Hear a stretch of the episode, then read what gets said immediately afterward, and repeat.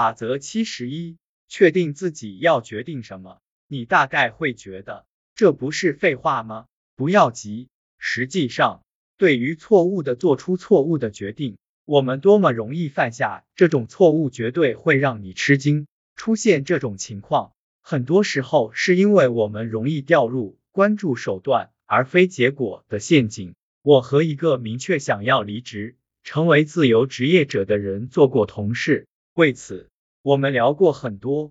他很不开心，认为成为自由职业者能避免他做雇员时遇到的问题。然而在交谈中，我们越来越清楚的意识到，他并没有全面考虑成为自由职业者对自己生活的影响。认真思考后，他意识到自由职业带来的不安全感并不适合他。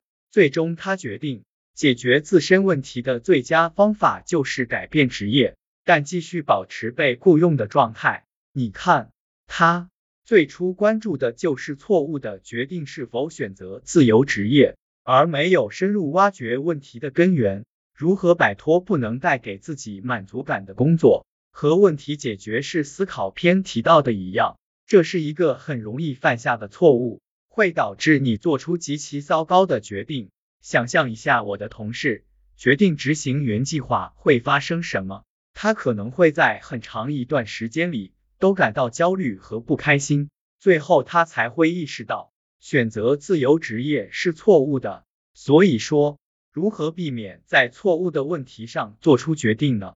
最简单的办法就是模仿三岁孩子，不停的问为什么，直到触及问题根源。不管你是选择读哪所大学，任命新团队成员，还是扩建房屋，你都需要不断挖掘，直至找到真正的症结。假设你需要决定申请某所大学，你为什么想去某所大学？你可能马上会想到很多原因。你想学能让自己感到兴奋的知识吗？还是想获得可以成为某种职业敲门砖的学位？或者想花三年时间去一个有趣的地方，让自己成熟一些，再决定下一步做什么，或者因为其他原因，或者包括以上各个原因。